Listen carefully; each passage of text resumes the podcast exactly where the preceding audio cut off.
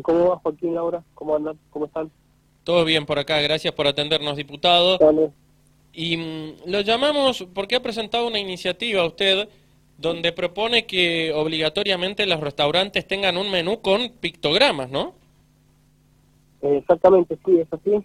Yo presenté la iniciativa, que en realidad fue una idea que me acercaron la Asociación Creando Huellas, que es una asociación que nuclea a muchas mamás con niños con distintas discapacidades, personas con discapacidad, algunos tienen algún tipo de algún TEA, que es un, un trastorno del espectro autista, otros son en- tienen la discapacidad con Down. Entonces, eh, me acercaron esa, esa iniciativa, yo la consulté con AEGA, que de nada sirve que presentemos una, una iniciativa donde las cosas de otro día salgan a criticar. Así que les pareció bien, les gustó. Y bueno, el sentido, el fin último de esto es un poco la inclusión, es un poco darle visibilidad a estas cuestiones. Yo creo que en definitiva la, la discapacidad tiene, está teniendo un, un- concepto más social de discapacidad. Ya las barreras no están puestas en las personas con discapacidad, sino que las barreras están puestas en el entorno con las cuales esas personas interactúan, en el entorno social, ahí es donde se pone barreras a esas personas. Y un poco la forma de sortear esas barreras y de romper esas barreras tiene que ver un poquito con esto, ¿no es cierto? Que es, que es eh, hacer todo este tipo de cosas que le hagan los entornos mucho más amigables a las personas con distintas con, con discapacidad. El tema de los pictogramas es un tema que Hola. Diputado. que- sí, No, que lo perdimos, lo, pe- le, le- le perdimos su voz por, por- por- ahí no se escucha, Hola, hola. ¿no se escucha bien ahí? Hola. Hola. sí, perfectamente, Bien. yo, escucho No, perfectamente. no, porque lo- lo- perdimos su voz durante 10 segundos más o menos, que es como que se, si, si- si se Ah, hubiese... si bueno, se- no, lo que, les, lo que les decía que la norma es menor Sí, en el sentido de que ustedes lo deben haber visto en pandemia, en formato digital, las cartas de los distintos, de los distintos cafés, restaurantes, confiterías, las propias heladerías y demás. Eh, los formatos digitales de las cartas tenían algunas ya implementado los pictogramas, digamos, esto es muy difícil, es de muy fácil implementación y no, no- requiere un costo, no, no requeriría un costo adicional, digamos, en lo que serían las cartas formatos digital a los a los distintos restaurantes, inclusive con AEGA también se habló de las cartas audibles para, para los no videntes. Eh, y el resto sería eh, a- a- agregar una hoja con pictograma, aunque sea una sola carta en todo el, en, todo en todo el local gastronómico. La verdad que los gastronómicos estuvieron totalmente de acuerdo. En ningún momento tuve un en ningún momento tuve un inconveniente con ellos y ellos me dijeron a mí se pusieron a esta norma, todo lo contrario, fue la legislatura cuando yo la presenté apoyaron la norma, lo pusieron también lo de las cartas audibles. Pero ¿por qué se da esto? Esto se da porque cada vez más las sociedades avanzan y las provincias vanguardistas, sobre todo en, sobre todo en Mendoza, sobre todo en el sur, como ustedes, que son un alto departamento que tiene muchísimo turismo, eh, nosotros tenemos que estar preparados para recibir a turistas de todo el mundo y a turistas que tengan algún tipo de, o que vengan con algún tipo de discapacidad. Por ejemplo, aquí en el Gran Mendoza los locales gastronómicos tienen cartas con, con, con idiomas y demás, eh, cartas en inglés, cartas en portugués.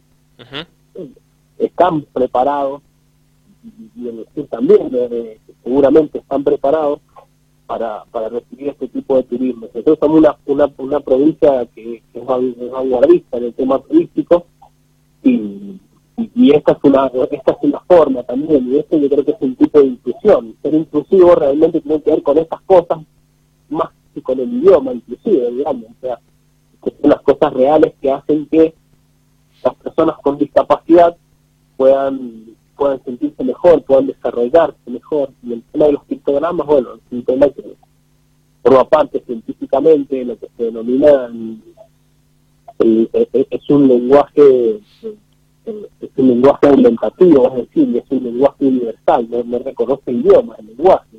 O sea, los pictogramas no reconocen idiomas Sí, que ustedes entiendan, todos los han visto y todos saben más o menos lo que es, pues lo que permite es relacionar directamente alguna cosa con alguna acción, digamos. Entonces, eso hace que permita transmitir conceptos y recibir conceptos mucho más fáciles para las personas con discapacidad que para ellos resulta ser más complejo Sí, sí. esa es la norma, esa es la iniciativa, la verdad que ha tenido bastante recorrido en los medios, la asociación está aquí en Mendoza, está recorriendo los canales de televisión y demás, están muy entusiasmadas, está, está, con estas iniciativas, seguramente después van a ir con algunas iniciativas más, y yo la verdad que soy un legislador que siempre estoy presto a escuchar estas cosas, me parece que forma parte de la tarea legislativa también, escuchar a estos sectores, eh, hay muchas personas en Mendoza que, que, sufren algún tipo de trastorno autista, el espectro autista, sea cual sea el trastorno, porque tienen muchísimas variantes el autismo en Mendoza. En Mendoza no, en el mundo, digamos. El trastorno tiene muchísimas variantes. Bien. Y bueno, la verdad que nosotros tenemos que estar preparados y yo estoy, siempre soy presto y, soy bastante sensible siempre a estas, a estas cuestiones, a estas iniciativas. Bien, perfecto. es la idea. Bien. Diego Costarelli, diputado provincial de la UCR Frente Cambia Mendoza, con él estamos dialogando. Diputado, bueno, y esto en definitiva em, está en comisiones, está... Eh, Ahí está la Comisión de Legislación de Asuntos Constitucionales, yo espero que en la semana que viene eh, ya empezar a darle tratamiento a esta, iniciativa. Correcto, correcto. Bueno, y mm, bueno, usted recién asume como, como legislador, eh, o sea, como diputado, porque era senador anteriormente. Yo era senador provincial, cuatro años de senador y, ahora ya estoy empezando a trabajar de diputado. Correcto. Bueno, digo, eh, eh, tiene casi todo el mandato por delante ahí como diputado y, y, hacía hincapié en el tema de la inclusión con esta iniciativa, pero mirando más hacia adelante, ¿Por, dónde van a pasar las cuestiones o, sus proyectos en este sentido? También con no, la verdad que la verdad que es una de, las iniciativas, una de las temáticas, el tema de la, de la, inclusión, que yo le he dicho que estoy sensible a estas cuestiones. Eh, la verdad que la labor de los legisladores oficialistas siempre es acompañar los, los, proyectos que manda el Poder Ejecutivo. Yo creo que en los países serios, curiosamente, muchas veces nosotros los legisladores se nos juzga por la labor por la, labor productiva que tenemos en cuántos proyectos presentamos. Y la verdad que no se trata de presentar proyectos en cantidad sino en calidad y por temas que hagan y que le cambien la vida a la gente digamos. Nosotros como oficialistas como legisladores oficialistas nuestra principal tarea es eh, acompañar los, los temas que tenga el ejecutivo y los temas que no tiene el ejecutivo eh, algunas temáticas que pueden ser importantes, yo creo que tienen que ver con la inclusión y demás. Bueno, yo me dedico a esas cuestiones, tengo sensibilidad para esas cosas y tengo todo, digamos. Soy recibo a asociaciones, acompañé un proyecto de la diputada, de la diputada Sanz, que es de San Rafael, donde pidió agregar una hoja, una hoja a la, era agregarle la hoja de una hoja para los niños que tienen síndrome, que poseen síndrome de Down, una hoja a la, a la libreta infantil, para hacer un seguimiento especial, una libreta donde, donde, donde tienen los distintos percentiles, donde se hace el seguimiento de los percentiles y demás, bueno, se decidió agregar una hoja, bueno, esto fue por ley, yo la compañía, la, la diputada Sanz,